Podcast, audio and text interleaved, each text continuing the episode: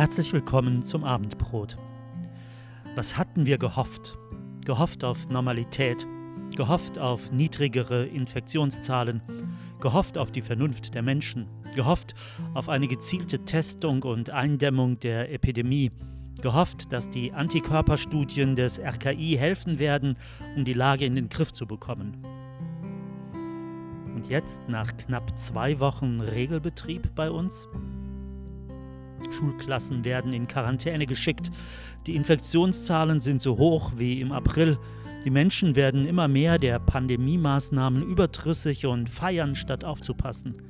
Die Gegner der Corona-Verordnungen werden immer lauter und aggressiver. Nach den ersten Anzeichen von Normalität macht sich schnell die Ernüchterung breit. Und die Rückschläge scheinen größer als die Fortschritte. Einen Schritt vor, zwei Schritte zurück. Wir sind nicht so weit, wie wir hofften zu sein.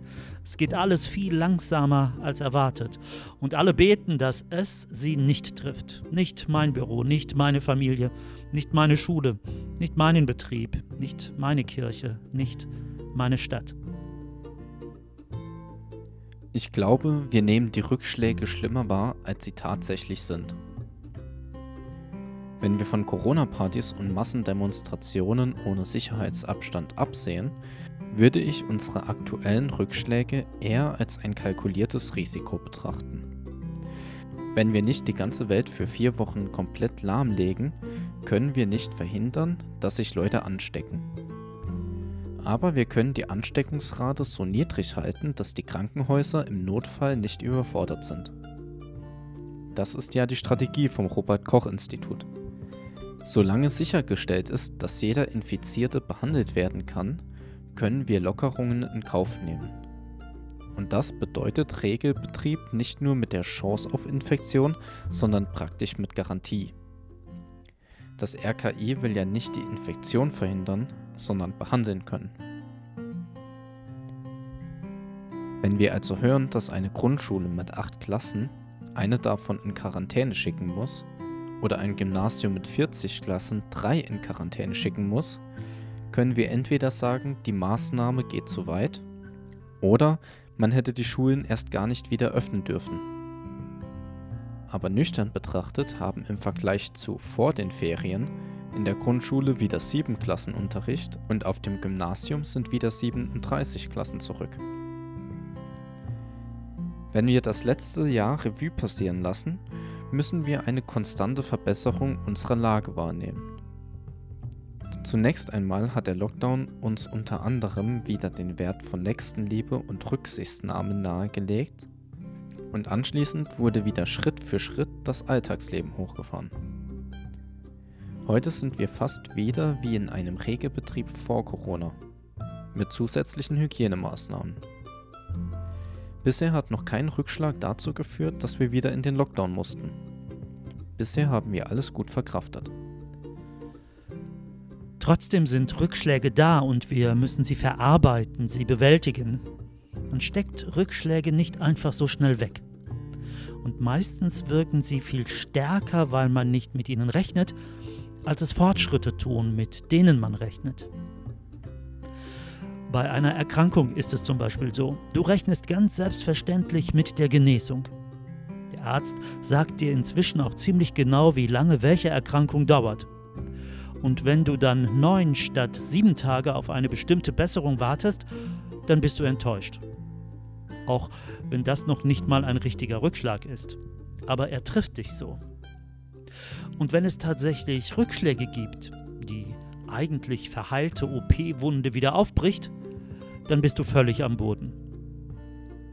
Rückschläge werfen uns aus der Bahn. Das war übrigens schon immer so, auch in der Bibel.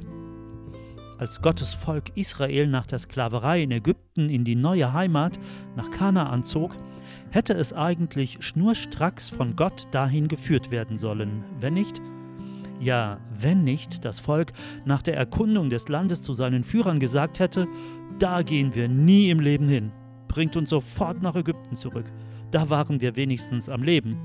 Aber die Riesen in diesem Land werden uns allesamt umbringen. ein herber Rückschlag. Denn daraufhin beließ Gott sein Volk für 40 Jahre in der Wüste, bevor er es über die Grenze ins verheißene Land führte. Das stimmt. Aber waren die 40 Jahre Wüste darum umsonst? Ich denke nicht. Denn als das Volk aus Ägypten auszog, haben sie schlechte Umgangsformen und ihre Sklavenmentalität aus Ägypten mit in die Wüste genommen. Diese Wüstenzeit war eine Zeit der Vorbereitung für das, was noch kommen sollte. Stellen wir uns einmal vor, die Israeliten hätten den Einzug ins gelobte Land beim ersten Versuch geschafft. Wie hätten sie reagiert, wenn sie in und nicht vor Kanaan eine Niederlage erlebt hätten? Bestimmt wäre der eine oder andere aus dem verheißenen Land wieder zurück nach Ägypten gewandert. Aus der Freiheit zurück in die Sklaverei. Nach der Wüstenwanderung gab es allerdings keinen Weg mehr zurück. Hinter ihnen, zu den Seiten und vor ihnen waren Feinde. Es gab nur noch den Weg nach vorne. Und als sie schließlich im gelobten Land ankamen, waren sie auch von Feinden umringt. Und sie mussten herbe Rückschläge verkraften. Aber diese Rückschläge haben sie nicht dazu gebracht, sich wieder nach Ägypten in die Sklaverei zu wünschen, sondern einen Weg aus der Situation nach vorne zu suchen. Am stärksten sticht hier der Stamm Dan raus. Eigentlich hatte er von Gott ein Erbteil im Westen von Jerusalem zugesagt bekommen. Aber sie haben es nicht geschafft, die Einwohner zu besiegen, sondern sind selbst besiegt und vertrieben worden. Daraufhin ist der Stamm weitergezogen und hat im Norden von Israel einen Platz gefunden, der um einiges besser war als der ursprünglich angedachte Ort.